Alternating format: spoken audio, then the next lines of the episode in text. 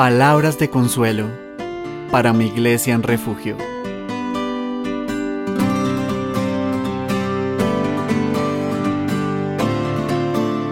Hoy estaremos meditando en Salmos 139, 16. Dice este versículo, Mi embrión vieron tus ojos, y en tu libro estaban escritas todas aquellas cosas que fueron luego formadas, sin faltar una de ellas.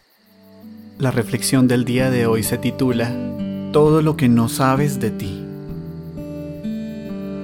¿Recuerdas cuando eras una pequeña mórula en el vientre de tu madre? No, no lo recuerdas.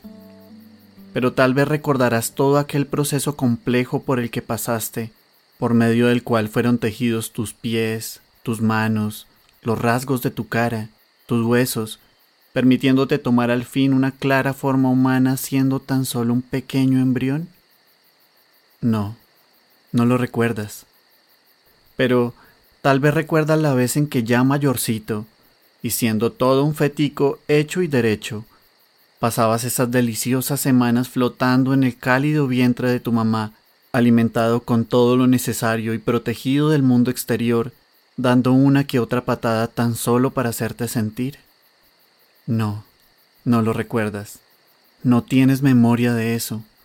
Así como tampoco recuerdas el momento en que naciste, tu primer paso, ni tus primeros años de vida, ni muchas otras cosas de ella.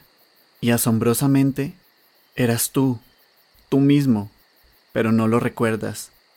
Y en aquel estado tan vulnerable de tu vida, siendo absolutamente dependiente para todo e incapaz de defenderte por ti mismo, Dios te proveyó de todo lo necesario para que hoy puedas ser quien eres, a pesar de que ni siquiera lo puedas recordar. La única biografía fiel de ti mismo no la tienes tú, la tiene Dios. Pues date cuenta ahora que aquel Dios que te planeó, que te formó, que te alimentó y que te hizo crecer por medio de sus cuidados y del milagro de la vida, es el mismo Dios que sustenta tu existencia hoy y aun cuando hay tanto de tu vida que tú no sabes, debes saber que Dios está perfectamente enterado de cada detalle de tu existencia, y eso no cambia por cuestión de esta pandemia.